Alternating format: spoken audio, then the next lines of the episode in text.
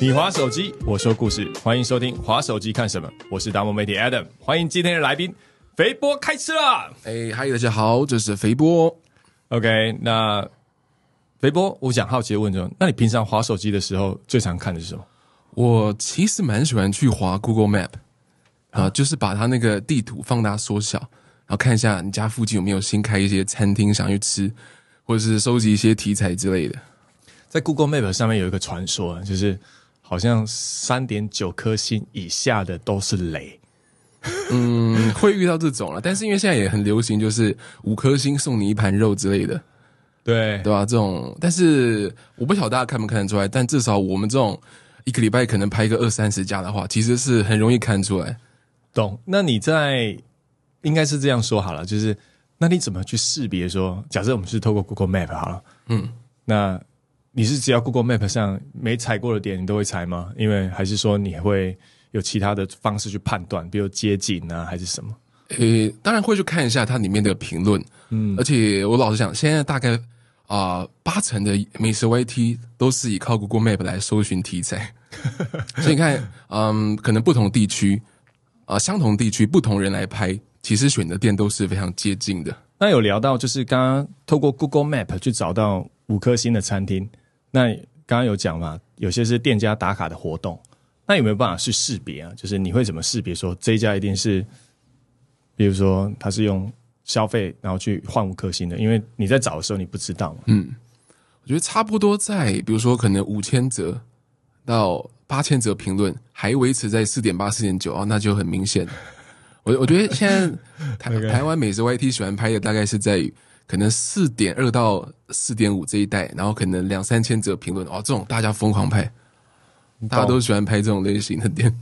意思是说，当他的流应该说他的分享数非常高，但他的星星数还是一样是屹立不摇的时候，就代表说他有可能是做了很多的活动来维持那个对啊星星这样子。但我觉得现在这算是很常见的方式啦，但是可能要点到为止。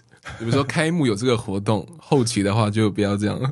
懂？那你讲哎，所以这个部分是给店家的回馈吗？还是嗯，但我觉得一般消费者应该没有差啦。但就是以我自己的角度在选要不要直接去拍的人选的话，比如说像哦，我看这家店呃都是送餐，当然我相信它也是好吃的，但就是你是很多五星累积出来的，是啊？因为现在消费者的判断也是这样，就像在 Google 好像三点九以下的星级，好像那个就不敢进去对，吃到雷的几率就很高。那你自己怎么看这个这个状态？还是会看评论？会看一下说，哎，为什么这么低？哦，会看是因为食物吗？还是因为其他原因之类的？懂？那会影响你的判断吗？就是举个例，他服务很差，你就说 OK，那我就不想去吃了，还是就是会影响你不去吃？通常是里面有什么样的回应呢？嗯，我其实是不不太在乎服务啦，我在乎它好不好吃。懂？那星级会是你的一个审核标准吗？还是也不是绝对参考值？会会会，我也是属于那个参考 Google Map 搜寻题材的那种。诶，那我们来聊一个是，假设你 Google Map 看出来，哎，这不错哎，但你到了现场之后发现，哦，真的不想走进去，会有这种状况吗？还是说啊，不行，人来了，今天就在那在自己那种，就不管是跟你的感受还好，就是都一定要去尝一尝，才能够做出一个结论。你自己嗯，不想走进去是不太可能啊。通常是吃下就觉得，诶，什么情况？就是诶，有他这么，因为现在很人很容易就是说啊，别、人说他，别人说那家店好吃，然后他还没有吃之前就觉得它很好吃了，你知道吗？下意识觉得，对吧？那这种很常会遇到这种店，但 是但是我还是怎么讲？我不会说找到店之后先去吃过一次，再考虑要不要拍。懂？因为你的你的那个吃播的节目也是，你是算是预录吗？就是后后期有剪接，它不是直播嘛。对不对对对对，那有没有是那种你一吃然后一边拍一边觉得算了，这题材不要用了，就先关机了？有啊，我有我有遇到过，就是那种吃第一口下去，我开始查看要拍其他哪一家比较好，然后但是想说啊，算了，因为我觉得就是怎么讲，它比较不如你预期的话，我觉得还是可以拍一下，就让观众知道这种，我不会认为说什么啊不好吃就不要拍这种想法之类的。那你刚刚有聊到吗？假设真的是不 OK 的话，那你会怎么形容？因为你看嘛，你拍了，你觉得它，你自己你自己内心有没有一个评鉴？因为像米其林好几星嘛，但是它肯定没有那种负评，嗯，或者负心不推荐的，嗯，对。那你自己呢？自己在内自己内心世界里面，哎，我算是比较客气，我是我是从来不会说它难吃这种的，但就是会啊，把它我觉得比较弱的点挑出来之类的。比如说我之前拍过四零跟卖咖喱的，哦，它的那种酒味就超重。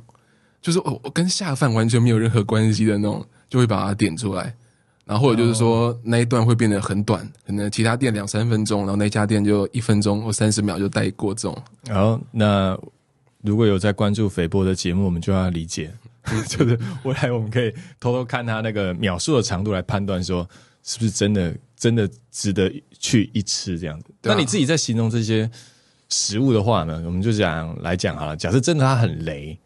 好，那你通常会用什么样的角度去形容它？嗯，我可能就会说，呃，不晓得大家在排什么之类的。我说，哎，没有必要，或者说我个人不会想排这么久等等的。当然，这种因为我拍之前都是有先查过了，所以真的要遇到这种，有绝对也是有遇过，但就是会相对少一点。了解。那口感呢？因为你刚刚讲的是行为动作嘛，啊，我我我个人不会拍那么久，我也不知道这个在拍什么。嗯，那你会用什么样的方式去形容？是，哎，这个东西，嗯，比如说啊。这个有违常理还是什么？你你会怎么样形容？就是这个食物的，如果它真的不 OK 的话，你会你自己会用词汇去形容它的吗？会啊，就是比如说它不 OK 的点是什么？比如说像有些啊卖卤肉饭的，然后饭很软之类，OK 对吧？就把它的好，假设就是卤肉饭很软，你会你会怎么样去形容？就是它这饭怎么这么软？不是我喜欢的类型，这种类型这种方式，就反正就是把我不如我期待的。地方给点出来了，对吧？不会说哎，真的太狠，就是稍微带一下就好。懂？因为你刚刚有聊到，就是说，哎，饭怎么那么软，不如我的预期。嗯，那因为就是在网络上有一个，就是说孤独的美食家嘛。啊，你是是别人这样形容你，还是你这个称号是怎么样形成？呃，其实是之前就是要对觉得制作人他们自己取得了，但我觉得主要是因为我拍影片从头到尾都是自己一个人。嗯，你看我将近六百部片，每一部片呢，真的都只有我一个人在吃。哎，我觉得应该没有任何一个 YT 频道是长这样的，完全没有任何其他人。那因为你是从你说大学时期，嗯，你就开始在拍片，嗯。那你在这一路的过程当中，你有什么样的心路历程呢？因为从一开始就像你讲的，因为这如果真的讲孤独的话，你也孤独了六百多片了嘛。嗯嗯，对。那这是一个什么样的历程？你可以跟我们稍微说明一下吗？就它的好处跟坏处是什么？嗯，当然我私下还是会很喜欢跟朋友家人聚餐啊。但是对我来说，拍片的话，就是我还是习惯自己一个人拍。然后，因为我的行程其实都是蛮哈扣的，比如说一天就是四五家这样吃。啊，所以真的对吧？然后我出去出国，我也不想去什么景点什么，我只去吃的地方，对吧？然后呃，但是我说实在，我自己还蛮喜欢这样的，就是 OK，就是你完全融入了在这个这个体验里面，嗯，就它对你来讲也不是一个工作，就是你很享受这个过程。其实我觉得它是阶段性的，比如说刚开始你在外面介绍的时候，绝对是啊压力很大。嗯，我记得我第第一次在。金门介绍户外的餐厅的时候，哇，就超尴尬。啊，明明那个店里就只有两组客人，包括我，但是我还会有一种就讲不出话来的尴尬感。我觉得现在也是为什么现在很多 IG 介绍美食都喜欢可能配音或者是套个音乐之类的。那现在你怎么克服那个尴尬感？因为你刚刚讲到那个点，我还蛮有感同身受的，就是一开始刚拍，然后走到一个。店里面，然后就只有一桌客人，然后接着你又要开始去带一些东西。那现在你你会怎么样去应对这个环境？当然，这种东西绝对是做久你就习惯了嘛。那当然啊，我觉得还是你要不断去挑战一些比较尴尬的环境，比如像那种呃拉面店，对，就是并排而坐，你夹在两个人中间，然后你开始自言自语。我就喜欢拍这种，越尴尬越好，真的。你拍多了，你就哎呦没有极限了。OK OK，就是。完全开放自己的尺度了。然后还有就是，我拍片的时候啊，我不会跟任何人有眼神交流，我我只看我的食物跟镜头而已。我 拍完马上走人。真的吗？对啊，你不会跟店家？当然店家我当然会啊，但是其他客人我完全不看，我都只 完完眼睛完全失焦的状态。因为你的影片里面在吃播的过程当中，它有些是夜配，嗯，有些是非夜配，嗯。那我们就先来聊非夜配好了。非夜配的部分来讲的话，你会得到特殊待遇吗？还是说你在做这个过程的时候，店家会出来说，哎，有有什么样的互动或有什有趣的事情发生？嗯，如果不是业配的话，呃，偶尔会遇到就是招待一些吃的。嗯，但我老实讲，我其实不太希望，你知道，因为我都是拍三四家，我也很饱，所以，但偶尔来一点甜点是不错。但就是很多有时候会遇到店家就招待哦，再给你一份主食什么的，哇，是吗？但是但是说啊，谢谢谢谢，那时候，但是我还是会稍微介绍一下，对吧？所以这个算是嗯，OK，因为听起来，因为你也在这个节目也做了六七年嘛，对不对？那因为刚刚一聊呢，我觉得这这样会造成职业伤害吗？呃，有一点呢，我觉得，而且我觉得除了体重之外，也是啊，有一些其他的问题。像我之前就有一次是有那种痛风发作的状况。痛风发作，那就是那个普林还丹宁？对，普林普林海鲜类，海鲜类。那那段时间怎么办？照吃，还是一边吃药一边吃美食，还是就不要吃海鲜？痛风你去看医生的话，他当然都会给你药啦。然后那但那个段时间就会避免吃海鲜，只是偶偶尔还会不小心吃到。像我有一次是拍一个拉面，想说拉面没事，但是他其实是用虾头熬的汤啊，就回去呢啊又掰咖，对，那个会有会有。会有很深的影响，而且我记得你也非常的年轻，你是大学一路以来就是以这个身份在维持嘛？嗯，对。那就回到刚刚我们在聊那个叶配，嗯，那在叶配的过程当中，就是那它的那个差异是什么？店家对你的，比如说餐点啊，还是什么，它是怎么样运作的？嗯，叶配的话，当然是会。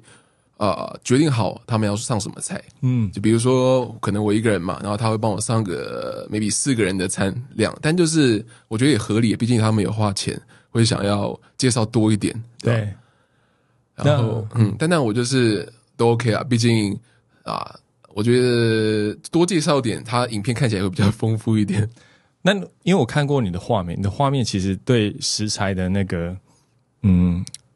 取景或者是角度，其实抓的都非常的秀色可餐。嗯，那这部分有什么样的技巧吗？就是你之前有一直不断的调整吗？还是嗯，有没有有没有看什么？因为有没有看什么国外的一些东西这样子？我最早都是看国外的一些美食 YT，像是 Mark Wins、OK 啊 Mike Chen 等等，他们都是啊，我觉得很厉害的。那当然我会参考一下他们的拍法，但那我现在的话就是。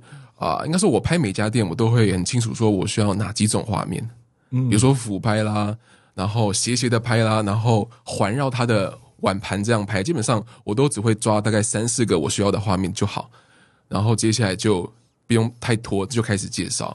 我觉得大家拍的话，真的就是要抓到一个固定的格式会比较快。但有没有什么拍吃哪一种食物的时候，对来讲是非常大的挑战？因为就是要，因为我看你。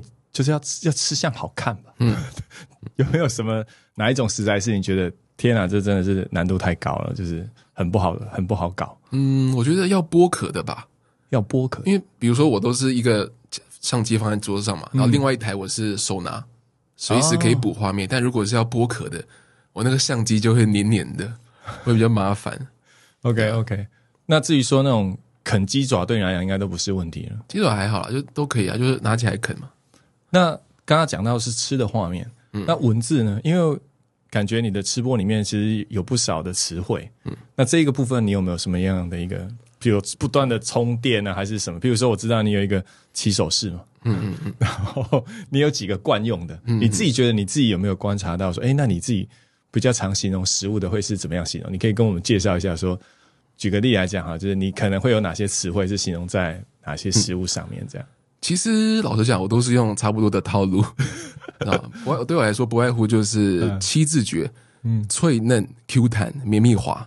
然后这 七种交错排列组合而成的。OK，而且虽然说我也蛮常遇到人家说：“哎，你怎么好像都讲一样的？”这样。但我觉得是因为我都一个人介绍嘛，很多地方很多人是一群人介绍，轮流介绍，所以说看起来比较丰富。但如果你今天只看到都是我的话，就会觉得：“哎，怎么都讲一样的？”但确实啊，我很多都讲差不多。那你对这些回应，你不会说，嗯，好啊，那我就就是去就好，那我就多多多讲一点。但是你好像没有，你打算把这个七字诀变成是你的特色？你有你有这样想吗？还是嗯，因为我们我在介绍的时候都是吃完当下就是喷一段 freestyle 出来嘛，所以说我不太会去修饰它，就是以比较简洁的方式。那当然你也可以把它啊、弄得比较精美的文字，但是对我来说，就是观众能够理解就好。了解。那呃，刚刚你有讲到七字诀嘛？那有没有什么样的方式是，假设今天是一个初学的，假设说是一个美食的品尝者，因为我相信美食是蛮蛮蛮受欢迎的，应该是食衣住行食就排第一嘛。嗯。那如果今天真的要跟朋友出去吃饭，然后说，哎，这东西怎么样？那他应该要怎么样？他的他脑脑回路应该怎么样形成，他以至于他可以讲这道食物的时候，可以讲的还不错。就是你自己怎么看这件事情，怎么分享的？我觉得很有趣的是，我觉得在讲美食的时候，你吃完绝对不要说它好吃，你知道吗？你要是去形容说它好吃的点在哪里，OK，像对吧？不要说哎、好好吃哦，呃，不难吃这种，对，而是把它的好吃的点描述出来，然后观众觉得好不好吃是他们的想法嘛，嗯，对吧？嗯，那他有没有一个手续？譬如说，假设我们今天吃拉面好了，嗯，那假设真的要介绍一碗拉面好了，那你会你会从哪个地方开始？比如说，比如说从面体吗？还是汤头？就你个人的习惯。假设真的是一道拉面，因为我刚刚最近都狂吃拉面，因为刚刚从日本回来，嗯，所以蛮好奇的。如果真的是介绍一碗拉面的话，他会从哪边开始呢？你个人我个人的话，通常都是从汤头开始吧，就汤头面、叉烧，然后叉烧配面，就是尽量把那个片段拉长一点。但是因为很多去日本拍拉面，它都是呃有点有点有点硬啦，就是都很挤，然后我要速战速决的那种。懂？那你刚刚讲，假设你汤头，然后拉面、叉烧，然后叉烧面体，这个过程中，你会用什么样的形容去去 run？就把你的七字诀套进去的话，它会长什么样？比如说像面汤头嘛，说我说喝起来非常的滑顺、浓稠，然后面体的话，很常就是 Q 弹有劲啊这种 Q，弹有劲。对啊、反正就就一些很很简单的元素啦。啊 OK OK，那刚刚有讲到，就是这些都是跟吃有关的。那后来刚刚在聊的过程当中，你现在在所有的影片开箱里面，我也蛮好奇的，就是有多少的是厂商的 sponsor 啊？就是哇，就是因为你现在也是一个专业的吃播，那大概比例是多少？有多少是你自己去体验，多少是厂商邀约的？目前，嗯，通常我平常拍的片都是自己去吃的，嗯然后夜配的话，我觉得一个月挺多，才两三个左右左右。目前目前一个月大概是两三个左右。然后啊呃当然还是一般的餐厅会比较多，嗯可能有连锁的或者是自己经营的。那偶尔也会有一些那种中间置入的，但就是跟餐厅没有任何，其就是跟影片主题没有。那个哦，就是里面有夹杂一些业配广告的。对对对，就是一般的广告，对。那一般的广告来讲，目前呃，以你接最多的是什么样的内容找你的？比如说，可能是饮料啊，还是零食啊，还是什么样的？通常是什么样的厂商会找你？诶，像呃有接过像是 Seven 的，就是可能他们有些新品啊什么的，然后就会我的反正我至少我觉得我在拍这些置入 B 弱的画面都是我觉得足够漂亮的，对，然后嗯，然后比如说像之前有烤箱等等，哦。就是其实不用太跟食物有相关的，但都是可以试一下的那种。我们可以说是大众消费商品，对对对。比如说就像你刚刚讲的便利超商啊，可能家庭都会跟你有关的，可能是烤箱啊，或者是食物的器具之类的。那有没有是你接过你觉得最特殊的？就是这个产业距离我很远，但是特殊的，嗯，好像还好，因为我都是接比较，我都是我的业配都蛮单纯的，无外乎就是餐厅，然后就一些家电，或者偶尔一些 A P P 之类的，或者一些呃电商网站等等的团团购商品之类的。了解。那会不会有那种？因为前一阵子我刚好啊、呃有接触到一个品牌，那他们是做吃的，但他们是吃的里面的算是比较高单价的、比较特殊的。假设你们跟这样的一个厂商合作的话，没有你们会你会想要怎么样包装他的东西？就是假设他的东西就是比一般贵，举个例好了，可能一一碗一百八十块的卤肉饭，嗯，那如果你吃完也真的觉得，哎，它真的是好吃，可它真的很贵。那像这个状态下的话，你会用什么样的方式去去推荐这个东西？这样通常如果是介绍餐厅的话，嗯，我们的主题不会是说呃怎么讲特别的为了它而设计，嗯。而只是而是专注在介绍他们家的美食。嗯。啊，不会说嗯，真的就是应该就是说厂商需要介绍哪些菜，我会介绍这样，嗯，而不不会说特别的去呃怎么讲，就是说比较纯粹的美食影片啊，我的影片大概都是这样。懂。那在过去合作里面有没有有没有说你去吃哪一家餐厅，但你真的觉得啊超难吃，这叶配我不接了？应该这比例会有吗？就是好吃那种这哦这，或者是某一个叶配产品你真的觉得不 OK？嗯，我个人是有遇过，就是夜配之后，然后观众很不买单的那种。有，那你怎么回应也就是按个爱心啊、了解了解，但是不太会直接回应。？OK，就是你不会特别去 focus 粉丝说他他觉得怎么样？对，那但就是以后可能要注意一下，这样。所以到目前为止，就是你比较少拒绝厂商咯。目前听起来是这样。目前，除非是我觉得我不会说，哎、觉得它不好，但就是我觉得我自己不适合的话，可能才会拒绝。嗯，对嗯，就是你觉得这个产品或者是这个跟你的关联性距离的很远。嗯哼，那在过程中，因为你的你的业配次数其实也算蛮多的，那有没有什么是你印象深刻的合作？就是在印象中你觉得，比如说特别的顺利或不顺利的都可以。嗯，觉得大部分都是餐厅的吧。嗯像我之前有去介绍一个海鲜餐厅，然后就是它有很多种口味的泰国虾，然后变成说我每吃完一种都要吸一下它那个虾头，就吸一吸啊，回去隔几天痛风就复发，懂懂，这又是再次的职业伤害。职业伤害的。那你刚刚讲到说，假设以预计这个概念来讲，那你假设你吃一餐夜配的话，你吃过最贵的一餐大概是落在哪里啊？就他们整个摆盘出来的时候，你觉得哇，这很惊人。通常我其实找我的厂商都不会说到那种特别高级的餐饮之类的，嗯，对啊，嗯，所以都算是比较中间价位的餐厅啦。中间价大概就几千块的价位。对，，差不多。那有没有什么样的那个餐厅是让你觉得在夜配的过程当中，是你收到讯号、收到这个邀约的时候会很兴奋的？就是哦，这个这家品牌找我的时候，我很有有这种状况吗？这种时候吗有啊，就是比如像比较知名的连锁餐饮之类的，？OK 对 OK 啊 OK，有哟，既然找我，我懂找，会会找，相当专业。那你自己在，因为我们这个频道的收听户里面有不少是品牌，嗯，那有没有我们常常讲说，我们都跟我们的来宾讲说，哎，那你们可以许愿，就是许说，那如果是哪一个品牌的业配也很适合你，你自己有没有想过说哪一个产品，比如说保健食品好了，那、保健食品应该来找我的，因为每天都在吃，我觉得如果有一些。跟身体养生有关的，有没有什么是你觉得这阶段还没来找你的品牌或产品？应该说产品好了啦，嗯，是你很期待的，有没有？像是可能、诶王品好像之前有，诶、啊，我反正我觉得如果是不错的连锁餐厅，我都蛮有兴趣的。OK，目前我那天看好像出国度假这一系列的都还是你自己去探索的嘛，对对对，所以未来如果有这种海外邀约，嗯，然后安排去吃住的，我相信你应该你应该也会非常乐意吧。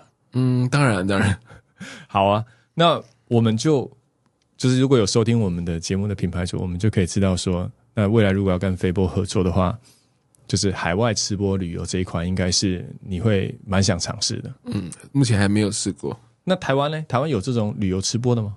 嗯，大部分都是单间餐厅啦，嗯对吧、然后我就顺便去那边拍一个几集这样。哦，单间餐厅顺便拍个记者对。OK OK，好啊。那在节目的尾声，我们问一下肥波好了。肥波，因为你目前都还是一个人拍嘛，嗯，那有没有什么是未来你想要跟某些 YouTuber 的类型合作，或者是人选合作的？你会排斥吗？就是一起一起吃播？我是不排斥啦，但就是我老实讲，我不会主动去找。嗯，对，但是我但是如果有人找我，一定通常会去。OK，那有没有什么是，因为你一直专注在美食这个主题，那有没有什么是你未来会想要尝试或者是增加的风格风源呢、嗯，我觉得单元啊，风格单元，对，我觉得，因为就我以前看的那些国外的美食嘛，嗯他们真的都是专注做美食，当然有不同类型的，比如小吃啊、饭店什么的。那只是因为我们台湾，我觉得应该是人口太少了，所以大家什么都要做，才能够吸引不同层面的观众。但是我自己的话，我目前还是希望可以专注在介绍吃这一块。我我觉得这个蛮好的，因为短时间之内一直专注在这个焦点上，而且而且你的品影片的质感跟你的调性其实吻合度很高，就是就像那个嗯我们同仁在做你的资料的时候，就觉得听你的声音、看你的画面就会被疗愈。对，那所以还没有就是订阅追踪 飞波频道的听众们、朋友们，可以开始去看一下飞波的内容，好不好？谢谢谢谢大家。那如果喜欢今天的内容，记得订阅并留言分享你的看法。划手机看什么？我们下次见，谢谢肥波，谢谢，谢谢，拜拜。拜拜